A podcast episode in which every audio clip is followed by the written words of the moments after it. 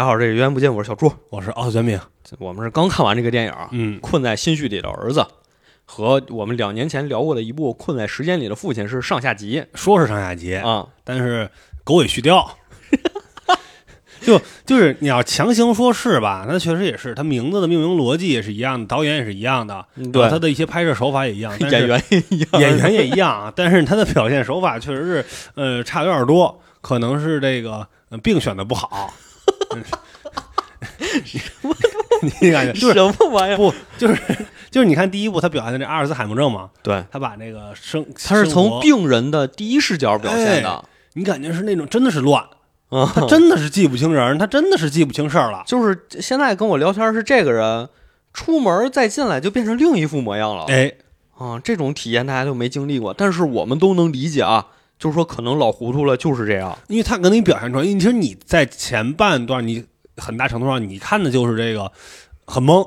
对，就是你作为一个就是咱们说心智可能相对健全的人，你看了这么一会儿，你都感觉很懵。如我说果他一哦怎直么回事儿？我家客厅突然出来个男的，啊还是我而且认识的而且一会儿这屋子都变了，啊，是吧？而且说你这不闺女都变了，是就谁也不认识谁了。人家他可能这么多年了，他反而更加的痛苦。对，他给你的这种感觉是，呃，是能传达到的。但是这部片儿呢，比较平淡。先说这部片儿主题是什么？嗯是抑郁症，但我觉得不完全。嗯，一会儿我说，你觉得不完全？你你先继续。啊，就是当然我当然咱们也说嘛，就是我觉得你觉得他可能病选的不好呢，呃，就是也是一个算是肯定是一个玩笑，嗯，就可能让你就不是像第一部一样有这么深的体验，对就可能反而就对了。哦，就是当你其实看到身边有这个呃心理障碍、有心理疾病的人的时候啊，你也会不禁问哪怕是我们经受过正规的心理训练，啊，我们在面对病人的时候，可能也会不自觉的这么想。哎，这至于吗？对，不由自主的，可能你怎么能这么想啊？是，这犯得上吗？就是你当你看这个电影的时候呢，其实你可能有这种感觉，你不太理解，嗯，哎，就是为什么就必须得这样哎，啊？所以说，我觉得它反而可能是一种，嗯、更适合于普通人的一种表现形式。它，你你你可以通过视觉去体验，但你要用这个去体验呢，嗯、你可能通过，哎，比如说这个人还是视角是在指责你，在骂你，给你压力，但是你再跳到第三人称视角，他反而可能是在好好跟你沟通，啊这时候反而又俗了啊啊！你感觉这种又俗了，哎，我觉得还有一个原因啊，嗯是这个电影拍摄的重点。虽然它叫《困在心绪里的儿子》，患病的也是这个小男孩儿尼古拉斯，嗯。但是实际上这个影片的第一主角，我认为并不是他。哦，对哦我认为是休·杰克曼饰演的这个彼得，这个尼古拉斯的父亲，他爸爸，嗯，他爸爸。我认为第一主角是他。其实这个影片全程是在从他的视角在讲，如果我有一个患上了抑郁症的孩子，我该怎么对待他？嗯，但他处理的肯定是不好，他出对他肯定没有做到专业的那种看护的方式，对，没有，呃甚至说，甚至最后酿成了悲剧。对，而且他甚至说他就一直不觉得有有这么大的问题，对他一直就是觉得可能，呃，他老说孩子在变好，他没有把孩子现在的状况当成一种精神类疾病对待，嗯，而是认为他就是可能遭受了某种情。或者就是那种什么呃青春期的这种情感的波动，对对对，嗯啊，而且从这个影片中剧中角色的角度讲，我十七岁的时候，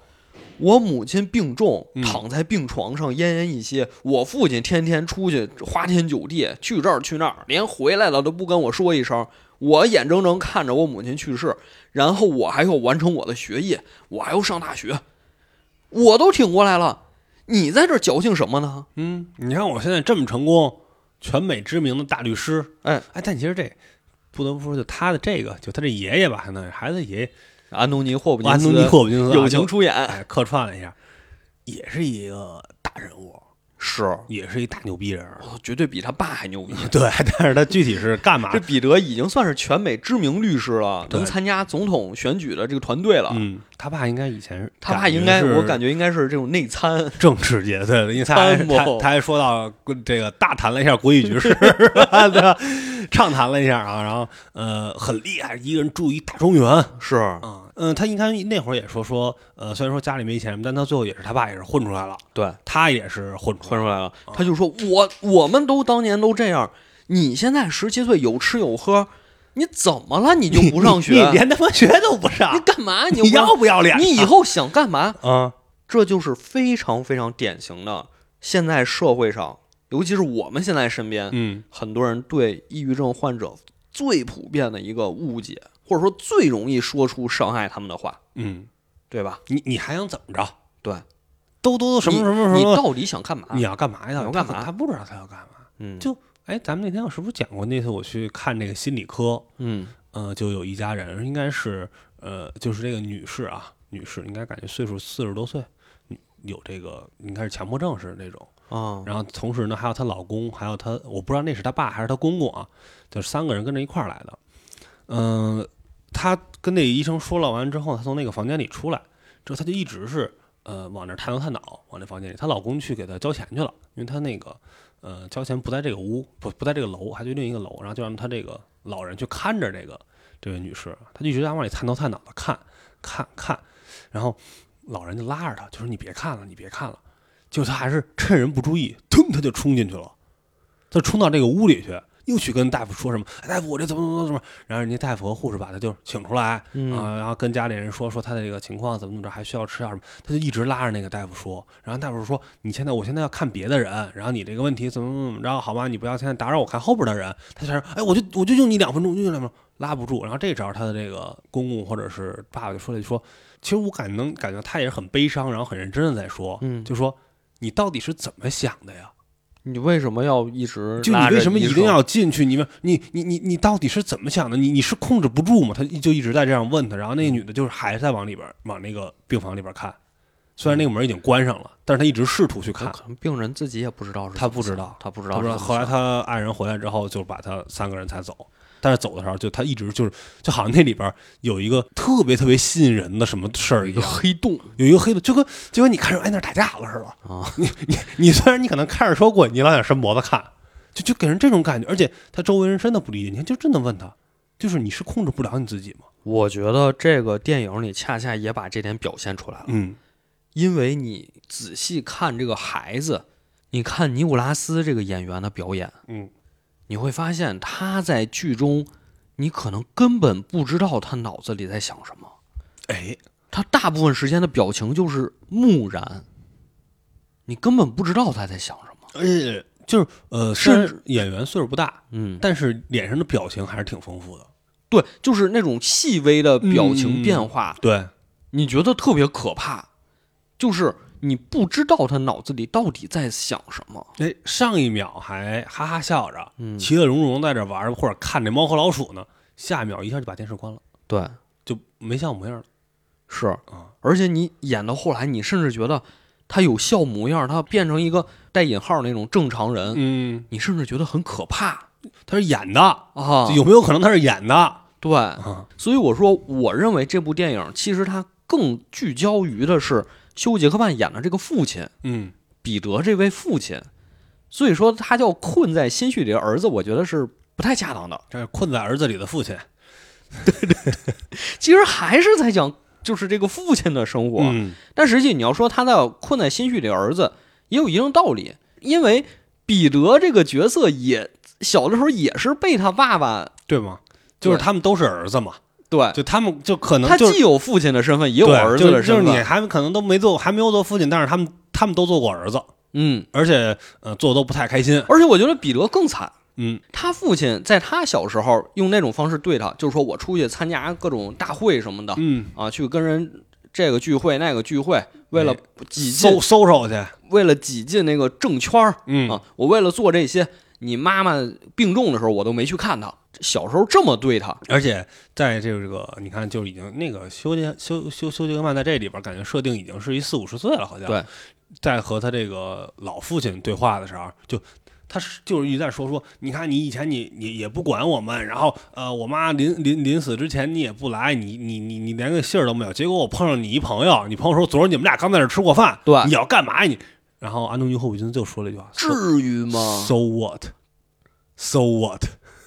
他是最 asshole 的那个人。而且他说，彼得，你都五十岁了，嗯你还在想你年少时候那些事儿，丢不丢脸呀？他能不能过去啊？就是他甚至他都他他他都不对这种事儿感到感到愧疚，对，感到什么？他就是就是所我就是我现在这么牛逼，然后我混得特别好，我现在老了之后，我有这些地社会地位，有这些，因为你看后边儿就是他去参加那个总统大选的时候，嗯，那些呃办公室的那些人都还能问，哎，你爸怎么样啊？最近对对对，肯定是他们家有头已有头有脸的混出来人物了对，有头有脸的人物。他他就就是 so what 啊这些事儿，嗯，就根本不会影响我，就我我功成名就了就行了，是哎这么一个人。但是彼得就会在想说。我爸爸曾经这么对我，嗯所以我有孩子，我一定不能这么对自己孩子。我觉得我们现在很多人都会这么想嗯啊，包括很多年轻人说我们不想要孩子，为什么？说因为我们当孩子的时候，我们知道成长过程中对是一个什么状态，所以我们不希望我的孩子生下来也做这种 这这个那天我看了一那个一个说法，一个特别啊典型的一个悖论，就说什么说是那个， 笑一下，你怎么你 不是嗯特别什么有意思，就是说说现在不想生孩子这帮年轻人啊？才最适合生孩子，为什么？因为他们更尊重这个人的权利，然后更知道就是应该怎么去高质量的去陪伴自己的孩子。啊是这个就意是思他只是觉得，就是他们只是觉得他可能自只己是还没做好准备只，是或者说物质上没有生孩子的这个对，或者我我经常就是我知道我以现在我人生阶段我生下孩子来，我并不能给他一个呃我理想中的那种那种对对对对生活状态。对对对嗯就这种反而更适合生，然后这部分人就是不生孩子那部分人，嗯，说的有道理说的有道理，说得有但就道是理就是悖论，啊、嗯所以彼得说：“我我对我的孩子，我一定不能像我爸爸对我这样。嗯，”但实然际后他上，换了一种方式，但实际上他还是这样。他换了一种方式来伤害，他他爸那是真伤，他他他换了一种这个呃魔法伤害，其实就是跟他前妻离婚了嘛。嗯，嗯而且是用一种其实不太光彩，嗯就算就是婚内出轨嘛，啊，小三儿上位，小三儿上位，婚内出轨，而且是在小三儿明确知道他已经有了一个老婆，且孩子都已经十好几岁的时候嗯，啊，还要跟他干得好，对，人家哎，但是啊还要让他跟原配离婚这他这就更常见了，啊。但是你要这么说，就是这个 Peter 嗯，那个在这方面挺挺负责， 哪方面啊就言出必行，就是 关于这个承诺和原配离婚这件事儿，他言出必行，我觉得可能也是他跟原配确实这么十多年啊，嗯这些时间确实逐渐可能不是一条心了。啊因为他确实跟他儿子大吵的时候，他也说了嘛，我又忍了你妈这么多年，对，然什么什么，就是后包括离婚之后，儿子是判给算是判给母亲那对边对，嘛。那肯定是。然后母亲也天天骂他爸，说你爸就是个混蛋，他就心不是个汉玩意儿。我操，他是哎，但是你要这么一看，就是他妈其实属于那种特别典型的那种，有点儿有点儿悲剧色彩的那种单亲母亲的那种角色。嗯，其实说白了就是丈夫跟人跑了，然后把孩子也留给自己了。对然后她为了照顾孩子，然后全身心的扑在这孩子上，每天做的事儿就是照顾孩子，还有骂前夫，嗯，然后还有自己的工作。然后你看这么多年也一直没再找，是一直没有再婚什么的。他其实呃，孩子是他生活中就是真是全部了。对，因为其实你看镜那个电影第一个镜头就是他这个前妻来找皮特的时候，其实他状态精神状态特别特别不好。是，你但你后来看他其实孩子走之后，他在工作上的时候，他其实是是一个比较精英的这么一个对形对象。对对，又特别斗志昂扬那种对感，觉。嗯但是但是他他真正来找他，他当时精神特别不好，因为他觉得就是怎么能这样？就孩子跟着我这么多年，他怎么这孩子这样了呀？哎，对，这就是我觉得说这两部影片啊，这个困在时间里的父亲和困在心绪里的儿子，他们有连贯性的原因，嗯，因为就是这个病人恰恰是打破了所有社会中大家认为最安全、最习以为常的东西，嗯，就是连贯性、或者说就是对你正常的生活活的认把控、认知，认知。嗯，对，你说那个阿尔兹海默症物，理学不存在了，就差不多嘛。就就是那种，就是就是好像你作为一个那种，就《三体》里边那种科学家，物理学不存在了，对我认知的一切颠覆了。对，阿尔兹海默症这个自然就不必说了。嗯，但是你看，呃，你嗯你但是但是我我一说二，我突然想起来，我插一个那个生活中的小故事。啊，我媳妇儿她奶奶不是叫阿尔兹海默症吗？哦，就真是不认识人。那会儿我们去看她，我媳妇儿她爸还跟她奶奶说话什么，然后奶奶突然就转头，哎，你是谁呀、啊，就儿子都不认识。然后，呃，但是那天呢，有一事儿让我们就跟我们都都挺高兴， 就是他，嗯、我媳妇儿的爷爷九十多岁了已经，他做梦应该是梦见说这个市场上卖鸡还还是卖鸭子，一万块钱两只，说能那个找 便宜，说哎说让赶紧给我们打电话，说去市场买鸡去。然后呢，奶奶在边儿，假的，你做梦呢，假的，不可能这么便宜。 就是，哎，你就感觉，嗯、又回来了。又回来了，你又就回感来觉好了好像就是好像他说出一些呃符合咱们常规认知的一些话的是一些事儿的时候，你应该就有点会心一笑，对挺欣慰的那种那种那种感觉。对，所以我觉得这个抑郁症也是一样。嗯，电影中的彼得和他前妻肯定是一直在想一个事儿：这孩子怎么就变成这样了呢？哎，前一天还好好的，对一直上学，怎么就不想上学？天天背着包出去压马路去，晚百上再百回来因呢必有果，对他们，他们不明白这件事儿。你看那个彼得就一直认为是一定有一些事件让我的儿子变成这样了。而且他一直是在逼问。咱俩聊聊，到底是什么事儿？就其实你觉得这个也可能也跟他的工作性质什么的有关系。嗯，他是一名律师，对你有什么话你跟我说，哎，对吧？你别跟我这儿说那没用的。就你看他的工作也是非常的简简单干练，有什么事儿啪啪他就说。嗯他习惯了这种单刀直入。你你来，你看他其实他跟他儿子去沟通的时候，你感觉上他是一副又很有耐心、很很放平姿态，但是说两句他也有点太急，其实根本不是，嗯，其实根本不是。是吗？影片中有一个镜头出现了好几次，什么呀？就每次影片中彼得要跟尼古拉斯说“咱谈谈嗯，”，后面就会跟一个镜头，就是一个俯视视角镜头，右面是尼古拉斯的身躯，基本是挡住了镜头一大半儿。嗯左面是尼古拉斯安静的坐在沙发上，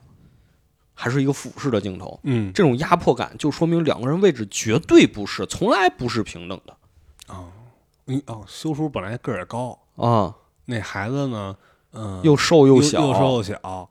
其实基本上就是呃压制着他，对，而且也就是提到了嘛，孩子一直很敬佩他的父亲。说着咱俩好好谈谈，嗯实际从来没想过说我们把这个东西真的谈明白嗯。其实这有点儿，嗨，说这哪说哪儿了，啊嗯，特别像这个中国式家长，是也不叫装吧，就可能他在他在他在说这个话的时候啊，他希望和你那个平等沟通，然后说两句就急了。 这这这这非常正常，是吧？你跟说两句，他急了，他说：“哎，这不行啊但其实他没有想到的是，可能作为一个抑郁症的患者，他已经没法儿用大家能理解的语言表达出自己的感受了！”。嗯，或者说他失去了对自己为什么变成现在这样的一个判断了。他要是有这个判断，他可能就就不会有而且现在这个情况而且了。可能不是单方面原因嘛。是你不就比如说，呃，上个战场嗯挖 PTSD，、啊 PTSD 了，外边炸一炮，你还你你你下来，你听着听这响动声你就不行了。它是很很多方面很复杂很复杂，非常复杂。你说离婚有没有关系？肯定有关系。嗯。你妈妈天天这个咒骂爸爸，这肯定有关系而就主要是，其实离婚，他归离婚，他离得非常难看，啊，其实是影响了孩子。呃影响孩子，你而且看就在孩子小的时候，大家还一起出去度假，嗯还教学游泳，挺开心的事儿。对怎么后来就变成那样了？嗯、你你听他们这个前妻吧，嗯前妻的这几次表述，其实前妻一直也是活在过去，对一直在说，你看咱以前去那个科学家岛玩儿，你看哎呦多高兴，你看你多阳光啊，孩子怎么怎么着，你看你爸当时也特好，哎呦，你看咱们一家三口儿，操，你看你爸现在。妈跟人跑了，妈的，这这种肯定就是是这种。他老这么说这么说，而且再加之他爸在咱们任何人的视角里看，绝对又是一个成功人士。哎，哎，他又很敬佩、很敬仰他爸爸。对，然后呢，就是你感觉就是那种，又好像是 呃，就是孩子在成长过程中不知道该怎么对待自己这个父就亲，啊到底他是不是一个到榜底哦样？对，嗯，而且再加上他来到他父亲这个住处的时候，这个彼得又天天在忙业务，嗯，要参加总统竞选团队啊，就一天忙的都没有时间陪他。其实对他来说也是一种伤害呃，还得跟这个后妈，啊，对，还得跟后妈较劲而。且主要这俩人吧，感觉都情商不高。就是这后妈和他呀，他俩就特会一办法，就哪壶不开提哪壶， 是吧？就就是嗯，怎么说呢？呃，我我反正我是觉得可能后妈是无心的，她太乐观了。嗯，他觉得这个尼古拉斯能接受。是就比如说教尼古拉斯跳舞那段的时候，他也在说说你看说你看你爸跳这舞特有意思吧？说当年呀、我就是在这舞会上看你爸这么跳，你说谁看了不爱上他呢？你说这干嘛呀？ 是不是？这你这不哪壶不开提哪壶吗？对这这天天这吃吃这这说这些，然后包括俩人在那儿针锋相对的时候，这个尼古拉斯问的就是说，你当时知不知道我爸我爸有孩子，我爸有我爸孩子结结婚婚了，啊？他说我知道，但我就是喜欢他。怎么着啊？啊，说，然后他这其实其实他其实他这后妈还还意识到，就是在你跟你爸谈的那事儿，是咱俩就别说了。是但是你就感觉好像，嗯、在咱们作为旁观者看来吧，就是有点儿接上疤了。我觉得是，就是说，孩子来到他父亲的家里，依然也融入不进这个家庭。嗯他父亲天天在外面忙，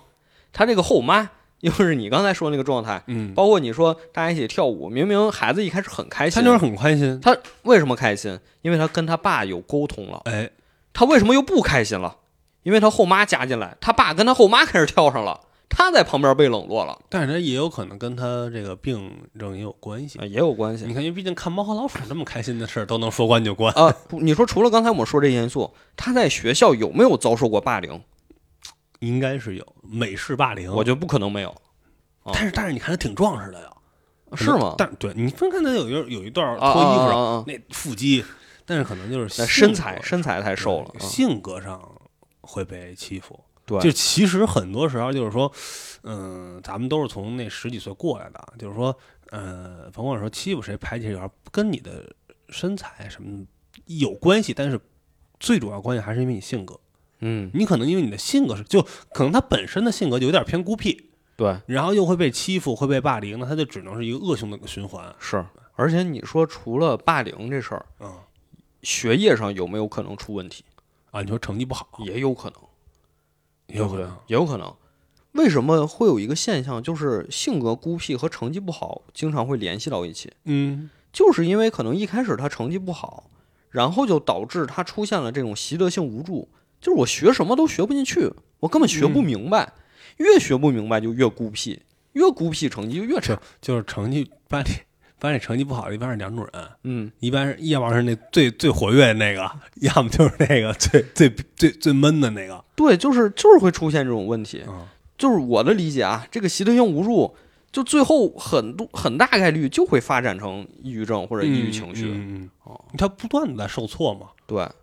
他或者他找不到人生的突破口。嗯，不光是学业，你放到工作上也是一样。对，你干一个事儿，你这领导让你干这个，干半天干不明白，然后怎么干也没人教你，你你也不知道怎么才嗯能学明白这件事儿、然后领导还骂你，啊。对，哎这都干不好是啊！就会出现这种情况，这是很正常的。你可能在职场会更残酷啊，就周对围人会会越挤得你，哎，越越排挤你，所以越不带你玩所以我说这个孩子，就电影里的孩子得上抑郁症是有很多很多因素的，嗯，你觉得可能不是偶然，不不是偶然。它不是一个这种激发性的疾病，可能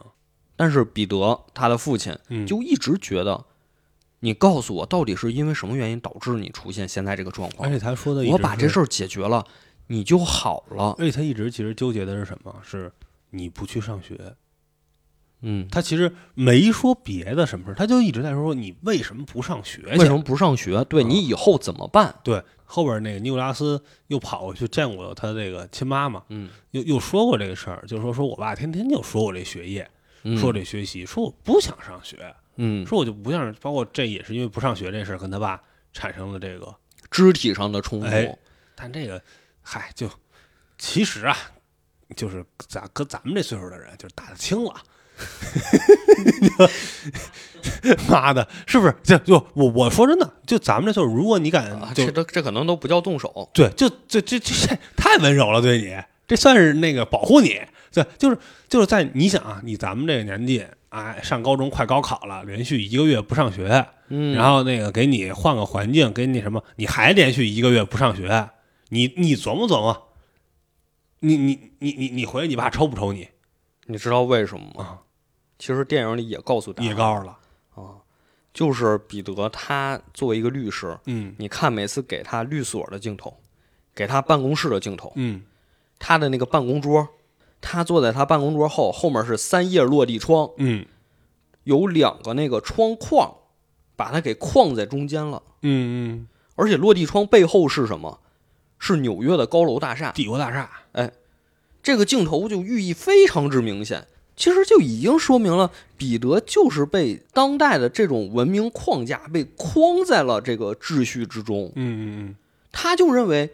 我的孩子，你就一定要好好读书，考上大学，你一定要找到这个出路。这个所以他面对孩子抑郁的时候，他下意识的就会追问这个问题，而不是真正在意孩子到底怎么了。这其实也是一种这个中产困境，对，就是希望你的孩子就是呃越来越好，嗯，就其实可能是特别上层的，你其实你的孩子怎么着无你无所谓嗯，啊。如果你是特别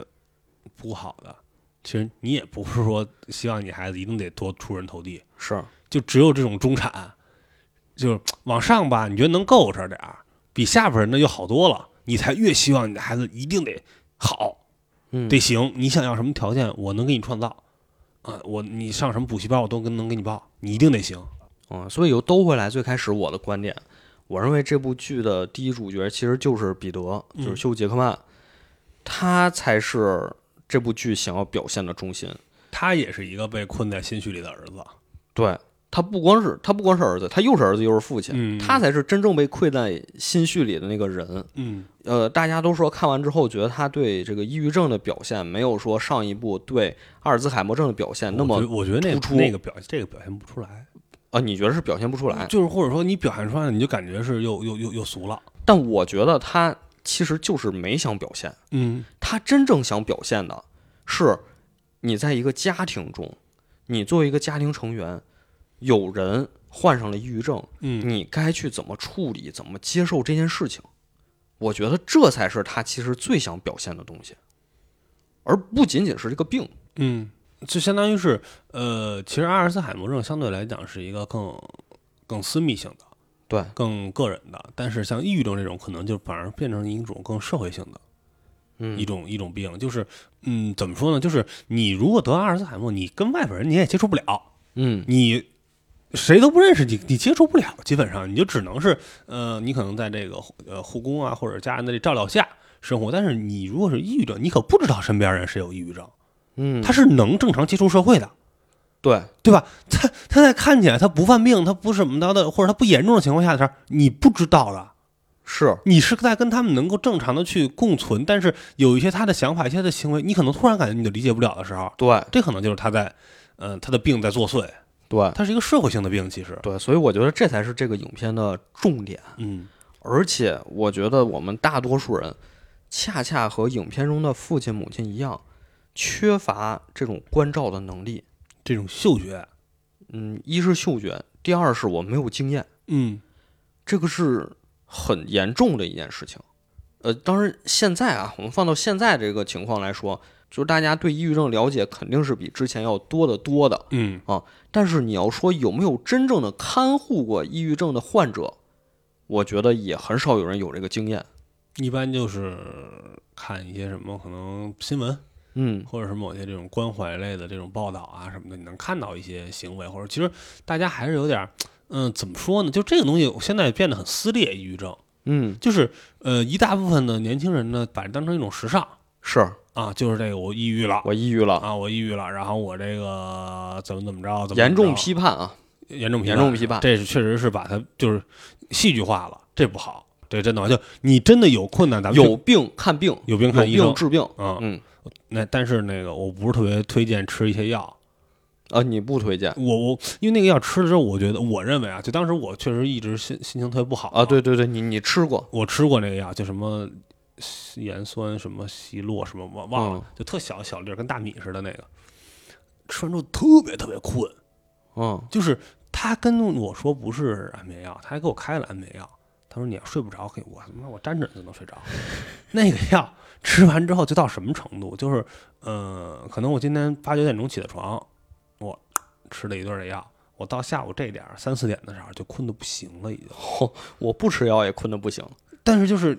那那那个你反正我觉得那吃完之后那一天能睡个十八九个小时。呃，这样吧，我我我觉得我有必要说一下我的看法你，有没有说呀？嗯就是就是还是听医生的，听医生的听医生的啊，啊。嗯，那就可能我可还能就是你说这个情况，可能我自也主性还以强，我对你的了解，可能没那么严重。对我自主性还强，因为啊，因为我能意识到我状态不好而去看医生，是这件是事儿就证明它不太严重。是你你看电影里那个最后，啊，对，我没事儿，所这以他妈非要给我所以留这就这回到儿，我那句话，就是如果你被关到精神病院里，你要怎么证明自己不是精神病？但但是但是没必要证明，因为他其实那时候就已经已经很严重了呀。他那茬其实就是啊但是就很在于严重了监护人的意见了嘛嗯，就是在于你们，因为你看，其实那个医生，我认为已经是苦口婆心了那，医生已经说的非常都变成明显请求了，已经不是那医生甚至说出来，我其实可以把他强行留这儿，但我要找法院。他都把这话说出来了，对意思就是说，他真的有毛，他真的病很严重我了，已求经求你们把他留下吧。对他真我真的很我严重太想把他留下了，不留下真的会出事儿的。但是如果你们不留下，我就只能去找法院了。都到这种程度了，嗯，这确实是，就是我见过周围人有这种有有自我伤害的行为啊，嗯、跟这种行为也差不多。但是呢，我还是要说，有一部分人是在跟风，对，绝对，我绝对没冤枉他们，对，绝对是有人在跟风，有人在呃在装嗯，啊，就跟那就是我 e- emo 了，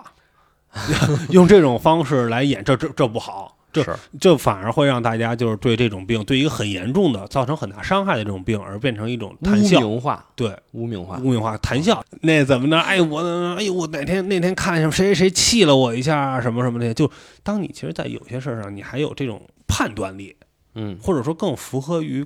这种世俗的判断力的时候，就可能那你还没病，嗯当，你就只是抑郁情绪，对你只是他妈烦， 你只是想骂人，你只是说哇那他妈领导傻逼，你只是想这，你不是真抑郁了，嗯。就有有病看病，没病别装，是是是，但是你知道还有一个更可怕的事儿，嗯还有更可怕的事儿，我就是也是想到了，但我觉得还是还是说一下吧，就反正都聊到这儿了嘛，嗯就是说还有一种观点认为，这种精神类疾病是资本主义塑造出来的，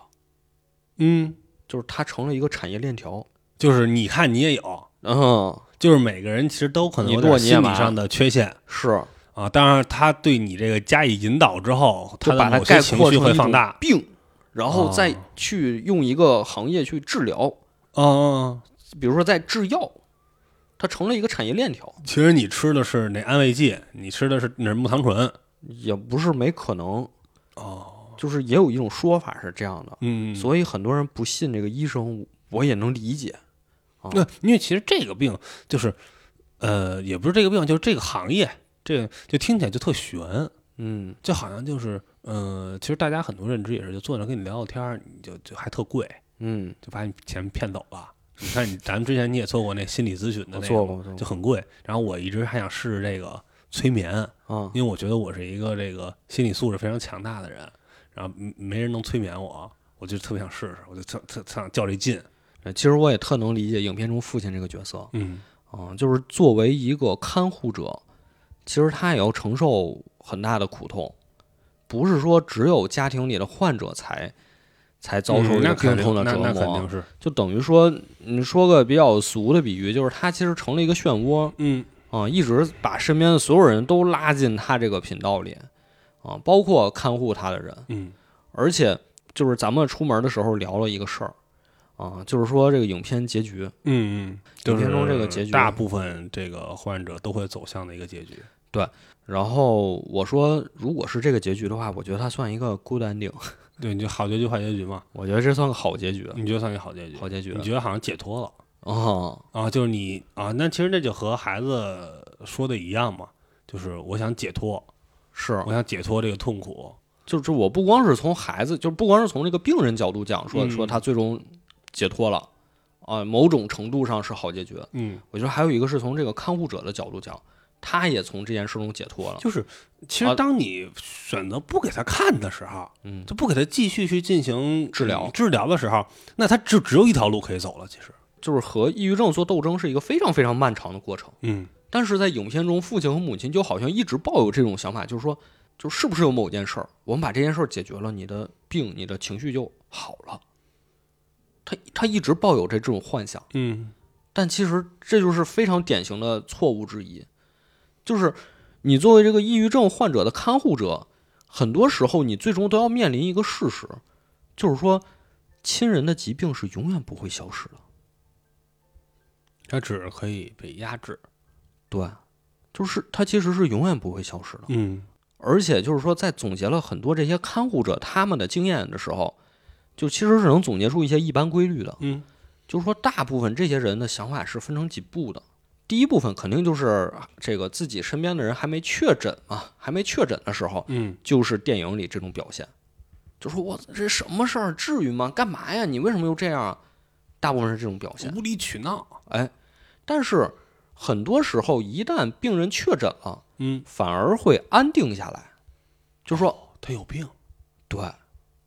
是是这个病在作祟，是病，不是他在胡搞，不是他，嗯，就会把病人和病情分割开，这样反而对于这些看护者们的心态的呃长久是更有利的。其实也是可能在看护者也为在为这个患者找一个理由，对，就他们不是诚心跟我这儿折腾对我，他诚心跟我找事儿，他不是诚心，而且还有人说说我恨他之前做的那些事儿，嗯，但我不恨他这个人，因为我知道哎，这是因为他生病了，对嗯事儿不对人，啊，这是因为他生病了。你在适应这种情绪， 嗯，就这是每个看护者最早都会经历的一种状态。但是，当你知道我在照顾一个病人的时候，嗯，你的情绪就会经历像过山车一样翻天覆地的变化。最早的一个步骤其实就是你抱有希望。首先，你是在慢慢学习，说我我该怎么去照顾我家里这个病人。嗯，这时候你是抱有希望，你说我学了这些东西，是不是我通过我的照顾，他就能好起来？能快点好，变成一个正常人，对，嗯。但是你在经历很长一段时间的看照之后，你会发现不是你想的那样。这时候怎么办？你就会接受这个家人生病的这个事实。嗯你接受了这个事实，就是说他这个疾病是一个长期的，嗯可能我做了这些事儿也不会真的让他的病完全的康复，让他嗯真正的好起来。这时候，你作为家人，你就该重新的评估，说我到底要在看护这件事儿上负多少的责任。嗯，怎么说呢？就可能当他确诊的那个时候吧，你你作为你也是一个非专业人士，嗯，或者说他的病情的严重程度啊，包括跟个体差异也非常明显。他跟嗯、呃常规的那种病其实不一样嘛。对对，他跟你说你得个别的什么的病不一样，他没有一个说是呃吃了什么药，用了开了个刀，他就能好的。你前额叶摘了行了， 对吧？咱们就这么说，太极端了。对你给啊太他极前额端叶摘了，是吧他他他是他就是就不不不闹了。但是这这也不现实嗯，这种事儿。那嗯、这个时候就是会有，我觉得会有很大的挫败感、对无力感。对，就是你在评估这件事儿的时候，你不光是说我跟病人之间的关系，嗯，你还承担了一种文化上的责任感。而且甚至说，我们这个社会，我们这个文化呼吁我们要怎么对对待他，嗯，你还承担一种这个，而且甚至慢慢的，你接触时间长了，把你自己也撕裂了。对，因为因为其对实是就是是就是这样，其实你需要照顾病人的感受，但是你并不能共情病人的感受。对，这个时候你，你甚至会怀疑你自己，就是这到底是怎么回事儿？而且你要面对一个现实，这件事儿对父母来说是最残酷的，嗯，就是你要放弃曾经对孩子一切的规划，对他未来的一切想象。就你要一点点降低对孩子的期望，因为你知道他已经不是你当时可以说我孩子以后会上大学，以后会从事什么样的工作那。当你意识到你你接受了他这个病症之后，你意识到这些规划可能都不会再像你之前想的那样子了。哎，这其实就是一直咱们说的，就是你的身体是那个一，你嗯，其他的后边一切就是给后边添的那零儿。对，你没有一个身体，你后边多少个零都是没用。嗯，而且再一个就是你能不能长期的真正的长期一直说照顾这个病人，嗯你可能照顾到最后真的是累了，就像我们在《困在时间里父亲》一样，有一个镜头就是女儿想要掐死父亲。嗯，你作为父母去照顾一个抑郁症的孩子，你会不会有一天也说我不想照顾他了，我不想对他的病症负责任了？但是整个社会、整个文化又在要求你说，你作为父母应该对孩子负责任。你在这种情况下，就像你说的，你你自己也是一个割裂的。所以你作为这个看护人啊，你不光要照顾病人的情绪，你还要照顾自己的情绪。嗯，你警惕自己也疯了。这样情绪就发展到了最后一步，那怎么办呢？于是很多人就决定为了自己的健康，嗯，不再保持着说我照顾病人的这个承诺了，就说我实在是受不了了，嗯，实在是扛不住了，我觉得这个完全可以理解，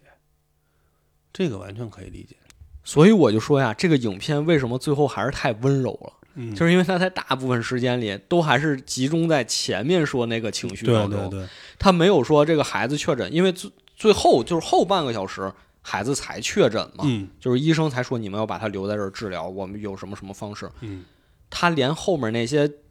作他没为有看后护边者的阶段，对对这个病人情绪的变化这部分通通都没有。嗯如果你把这个再表现出来，我觉得那只能是更残忍的一件事儿。对，这就就是当耐心被消耗，然后当他再再去伤害更多身边的人，嗯这，反而是另一种残忍。对，就是他可能还没到那个阶段，他就结束了。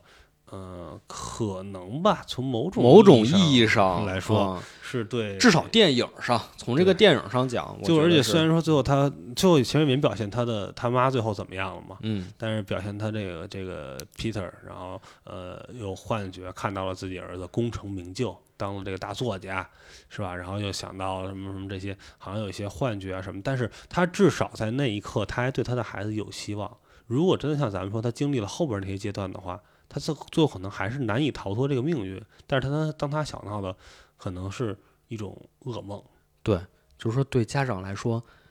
你选择放弃照顾这个孩子，其实就等于说是放弃了自己作为父亲这个身份。嗯，这件事儿对一个人来说，可能是非常难以接受。这是一种，就是他他就不是他已经不在于说是荣誉名誉。嗯，这种事儿了哈，这就是一种，嗯、单纯的就是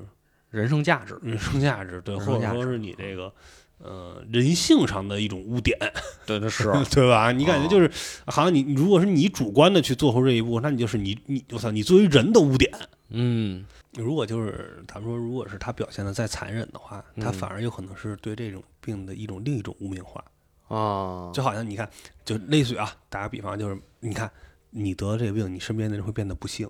哦，就会有这样的解读。哦，就是它可能是客观存在，但是你作为电影的话，你很难这么去表达。是，就是，嗯、或者咱们再换一步，就是任何一种丧失了正常判断能力、丧失正常行动能力的一种疾病，从某种意义上来说，都会使你身边的人的负担加重非常非常多。嗯都甚至你也可以说变得不幸吧。但是，嗯，通过就是通过这所谓的这个人伦道德来看，又好像不能这么去表现，所以大家可能都觉得这个电影差点意思，嗯。差点意思。但是你就是你就是就是就是有一些话，就是你就你你就都憋都憋在心里，但是你又你你你知道，其实你知道怎么回事，但你又不能说。至少他没法拿到大荧幕上说啊，。对啊，那就咱私们可以底下说可以说，咱们可以私底说下对可以吧说一说，对。 但是就是，嗯，不太好把，就咱们自己说都肯定是要收着说嘛。就如果说说自己，哎，可能没问题。哎，你看咱们作为年轻人啊，咱们都说过，肯定以后要是我这个生活什么不能自理了，我就自己安乐去。嗯，嗯，你说过吧，肯定。没有，我我说过，那我说我操，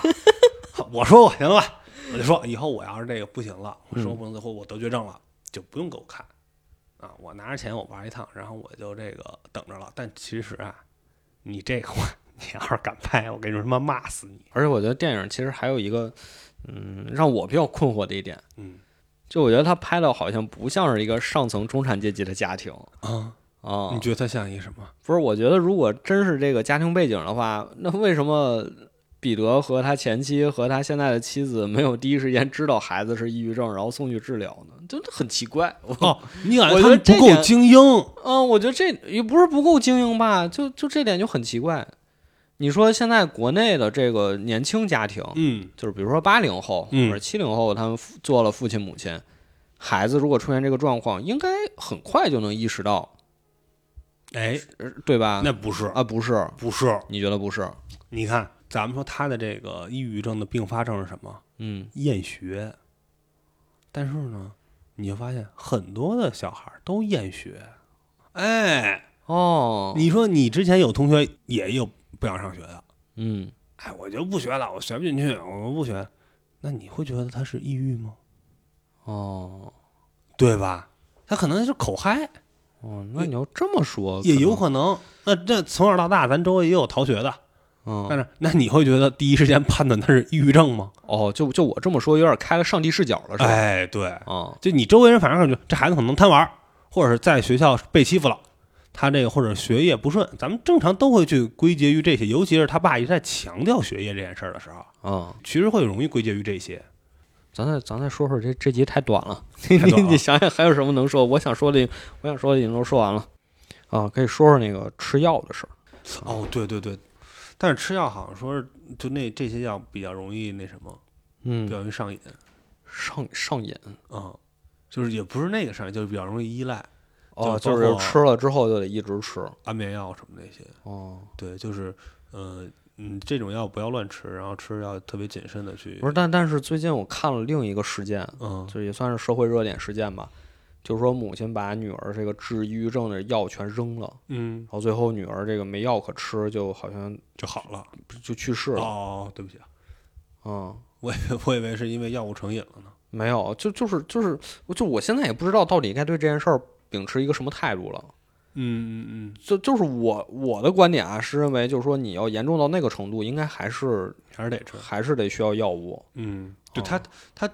就是它它确实是能够压制你的神经，嗯嗯，能够让你那什么。但是嗯、我觉得也是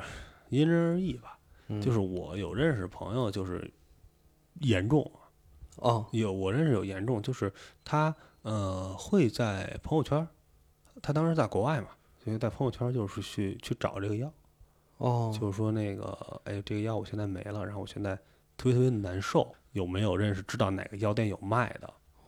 我现在急需这个药，然后我一看这个药，他这个药应该是比我那天那会儿吃的那药还要再狠一点儿，哦，就是劲儿还大点儿那种。我搜了一下，特意搜了一下，因为我看前面前缀特别差不多像嗯对我就说我搜一下是不是那个，然后好像比那个劲儿还大点儿那意思嗯啊。这这种就是我那是治有点焦虑的，让哦，我心情更平缓，所以我才老睡觉。哦他这就是纯是治抑郁的哦啊，就是他会去求这些。然后呢，嗯，我特别讨厌还。也不叫讨厌，就是现在看来啊，我是特别讨厌，很是可能就是我给他评论了，也就是说我医生给我开的是就我那个的那哦个的药，然后我说我那意思就是因为我跟他不是特熟啊，然后我那意思就问他我说你觉得有没有什么副作用？他把这朋友圈删了，你真是想就是问一下这个问一事下，儿因为我吃的之后真是太睡觉了。就是在于，呃，我真的是想问，因为我当时吃那个药的时候呢，我真的是感觉到它太让我睡觉了，嗯我有点害怕，它它影响我正常正常的办事儿出去了已经。嗯你当你在，比如你在开着车，你在什么事儿，它是特别特别特别困的。然后我就其实真的是我是想问一下，因为我这种事儿你也不太好，就是四处去问人家去嘛，那你这在人朋友圈下面问，你这应该私聊啊。嗯没什么功能好友，没什么功能好友。然后我就问了一句，就是那意思，然后他就删了，删了，我也没没那什么，没，追 问。我疯了。他可能我就属于是一个不需要去关注这件事儿的人，关注了，哎，让他反而不适了，你说太对了，对吧？你说的太对了。所以你看看影片里，嗯，其实一共就没几个人，那就这么几个人，这没错儿，就出不去这个框就这一家子半人啊。啊。他说，除了这一家人啊，任何人再进来，对于他来说，对于病人来说，都是一个负担。嗯嗯嗯，啊，他就不希望出去这个圈儿。哎呀，父亲还问呢，你有什么朋友吗？我我没有朋友，啊对，哎，周末怎么不跟朋友出去玩儿去呀？我没有朋友。不，这哎，这他爸没有意识到这个问题的严重性，嗯，还跟这儿没话找话呢。嗯，其实这部剧里边儿，这部片儿里边儿，嗯他爸有时候其实表现的有一点没话找话。对，就是他好像在感觉，哎，我儿子好像不太好，我得关注关心他。但我又不知道说什我么不。知道说什么，就就没话找话。就比如跟你那，就可能是比如跟孩子逗着玩儿，扔那麦片儿，嗯感觉挺好玩儿的。但是呢，他不解决问题，嗯，对，对吧？他但是他的他当时的安排其实是什么呢？其实是要跟那个现任妻子咱们出去有一个这个晚宴，对，跟朋友约着吃饭，然后正好看见儿子跟那儿看猫和老鼠呢，就过去逗逗我咳嗽去。是他没有认真的去解决这个问题，而且他没甚有深层次的这对个，，而且他触及也到他也是不止一次的，就是和人说了，就甭管是前妻还是现任的妻子啊，就说说，哎，谁青春期时候不这样？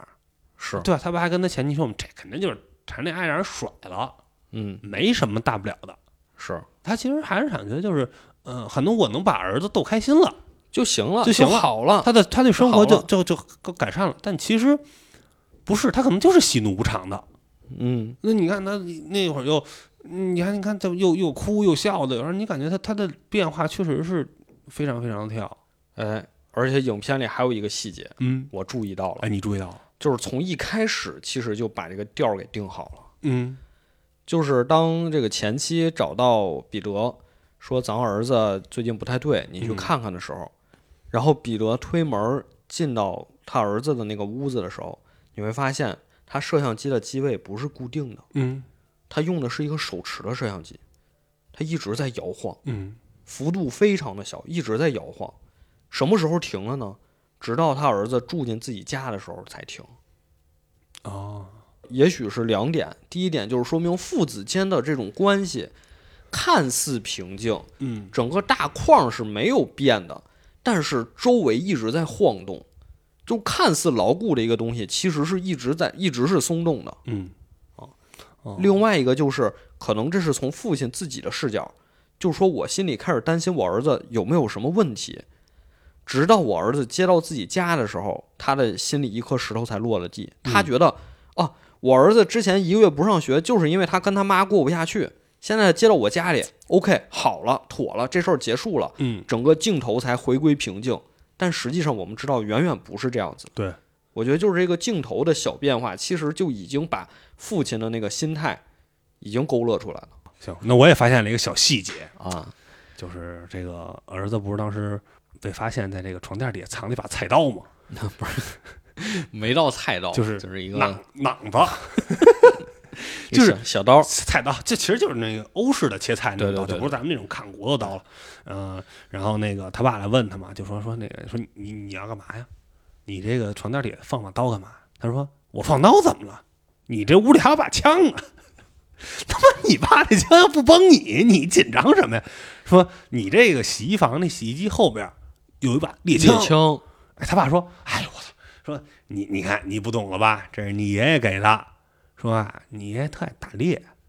他呢也希望我跟他打猎。他呢，这是他送我的一个礼物。但是我从来没开过，我从来没开过，我都不会用枪，我就放在那儿了。最后孩子就是用这把枪。结束了自己的生命。哎，嗯、但是你又结合到这个他爷爷的就这个角色，嗯，他对于这个 Peter 本身施加的影响，对，就也是一种强加。”就是你不喜欢打猎，但我就因为我喜欢打猎，所以我送你个枪。送你我送你把猎枪。然后你这个等孩子到呢彼得这儿就是，对，你看他不爱学习，他他可能在学校他遇到了各种各样的麻烦。那我一你一定要回去给我上学。哎，而且像 gift 啊这个东西，又是礼物又是天赋。嗯他认为是你是我的儿子，那你就应该遗传我的这个天赋，嗯你应该遗传我打猎这个天赋。你怎么能不喜欢打猎呢？嗯，你你应该遗传我好好学习、勤奋努力的这个天赋。你怎么能这么悲观、这么不那什么呢？这是咱们家的天赋是 gift 呀、啊，就也也是一种精神上的强加，也是一种就是呃有点偏宿命的那种感觉，就是你应该怎么怎么着怎么着，最后就是以以他爷爷就可能是对他这个对 Peter 施加的比较深的影响的这个道具来结束他自己。嗯，就最后你肯定知道要放那一枪，但是那一枪特吓人，前后的片段真的是看完太难受了。就是就是其实你知道就是应该在这个时候放枪，嗯，但是当当那一下的时候，就还是会就哆嗦一下。因为在开枪之前啊，其实就是尼古拉斯进了医院，嗯，然后医生说，医生把父母叫过来嘛，说你们决定是让他继续留院治疗，还是你们带回家？嗯，但是说那个我强烈建议你对留医你们要院。啊听劝呀， 你们就把孩子留这儿。但是最后尼古拉斯啊，一又吼又叫，还是他爸妈还是没忍心，嗯，就说我们领回家吧。领回家在车上，大家真是开开心心、哎，他热热闹闹的，就你老感觉就后边他所有的正常举动好像就都是演的，都是。演的。嗯，看电影去吗？好啊，晚上看个电影啊。还给他爸他妈沏了两杯咖啡，啊应该嗯，是咖啡。哎呦，爸爸喝，妈妈喝加糖嘛。啊，还还哎，还特别那什么，说这个我跟那精神病院呀，哎呀，不叫精神病院啊，叫诊所吧我，在医院，医院吧，这个洗不了澡。我我想洗个澡。我想洗个澡去，你们等我一会儿。我说行啊，洗澡那不就挨着嗯洗衣机那儿吗？就这事儿，其实大家都知道他要干嘛。哎呀，但就是那个镜头表现，就是就两个父母就如释重负，是吧？说哎呦，好像孩子子好了终于好了，好了，你看还给啊放咱屁。跟咱们聊天儿，要说 着是吧？最后就咱们其实咱看都知道别大招呢。嗯，包括就儿子自杀之后，若干年后，其实三四四年三四年三四年之后，嗯父亲就日思夜想，做梦着儿子能出现在自己新家的门口。嗯，儿子肯定是已经死掉了对，肯定是啊，因为他们已经搬家了。对，那就凶宅了。日日期盼着说儿子能出现在自己门口，嗯，并且按照自己的想法读上大学，成为一这个个作家，成为作家，嗯哎这个发挥自己的天赋，因为他儿子喜欢写作嘛而。且这这段其实也，我觉得他有一个就是编剧上的一个小小的那什么，嗯就去了多伦多，嗯，然后说那个说那压力啊，可比纽约小多了。 就他这点就就有点跟吐槽似的那种啊，就加加拿大没什么特卷，说在纽约这人都喘不过气儿来了，快我觉得也有道理，有道理，有 道理有道理就。是父亲自己可能也知道怎么回事儿，因为他爸就是常年就是纽约、华盛顿这俩地儿嘛， 卷卷，真是真是卷。就没让他来中国，真是。人家不是说了吗？说未来和希望的活力在哪儿？China Beijing，这是安东尼·霍普金斯说的啊，说不在纽约，不在 DC，在 China Beijing。但是就是其实要说到就是最后的就是这一两分钟的结尾啊，嗯就我还是得批评一下这个 Peter，嗯就是咱们这个男性听众啊，嗯，也是可以那什么一下。就是这里边其实提到了什么？呃，因为他们家不还有一个这个小孩子嘛？当时这个后妈这个贝斯还问尼古拉斯说是这个晚上睡觉的时候你有没有被婴儿的哭声吵醒啊？尼古拉斯说哦没有，说我睡挺好的。这贝斯说说什么？说你爸睡得也香着呢。那孩子哭啊，他从来不起来。说我看不叫婴儿般的睡眠，像要叫成熟男人般的睡眠。然后虽然第二天就这孩那个孩子又哭的吵着呢，他爸就是这个呃 Peter 主动去哄了，当时感觉好像还人物有成长似的。嗯，但是你看，其实到最后就是，嗯、相当于是 Nicholas 已经去世这件事儿呢，然后导致这个 Peter 这个幻觉破灭了之后，其实他又最后可以趴在贝斯的怀里去哭，然后贝斯还会安慰他，就是说 It's OK，是吧？你已经做得很好了。那个这，但是他亲妈呢？Nicholas 的亲妈呢？就是他他不悲痛吗？他没有幻觉吗？他有人安慰吗？嗯他在这个故事里最后，甚至说他连出现都没有出现，嗯，我们都不知道他过得怎么样了。就是当 Peter，呃，出现幻觉、出现绝望的时候，老至少还有一个新的家庭，对他还可以，他还有一个几岁大的孩子，他还可以靠到他现在这个年轻漂亮的老婆怀里哭，然后老婆还可以安慰他。那另一个人呢？这孩子的另一个人就是，就好像咱们老觉得，嗯，可能欧美在教育这方面更平等，家庭这种更，但是你发现在这里边儿啊根本不是，也是一个通病根，本不也是一个问题，就可能要比传统的亚洲或者东亚要好一些，但是我甚至觉得也也差不也多，也差不多是吗？差不多但是这样的抱怨，这样的情况也是比比皆是。嗯嗯，就是他可以哭，他可以哭，他可以去抱怨，他有人安慰，但是他的亲妈最后连一个镜头都没有，就是我们男都不知道他最后怎么样了。就是男性一向是以解决问题为根本目的嗯的，但是抑郁症这个问题恰恰就不是一个解决问题能解决的事儿，它不是这一个理性逻辑的一个事他儿。他就不是说你怎么样才能我做 A B C 把这三件事儿做了，他的病就好了，他不是这样子的事儿，或者说用他一他种恰恰细腻需要的一些对感性的一种视角去，一些你去理解他的这种方式来来让他缓解，对，就是反正我觉得最后来讲，我倒觉得最悲情的可能不是 Peter，嗯而是妈妈那个角色。嗯嗯，她这么多年也一直没有再婚，也没有自己的孩子，也没有怎么样。她也唯对一尼古拉斯付出了关爱，对唯一的孩子，相当于真是在眼皮子底下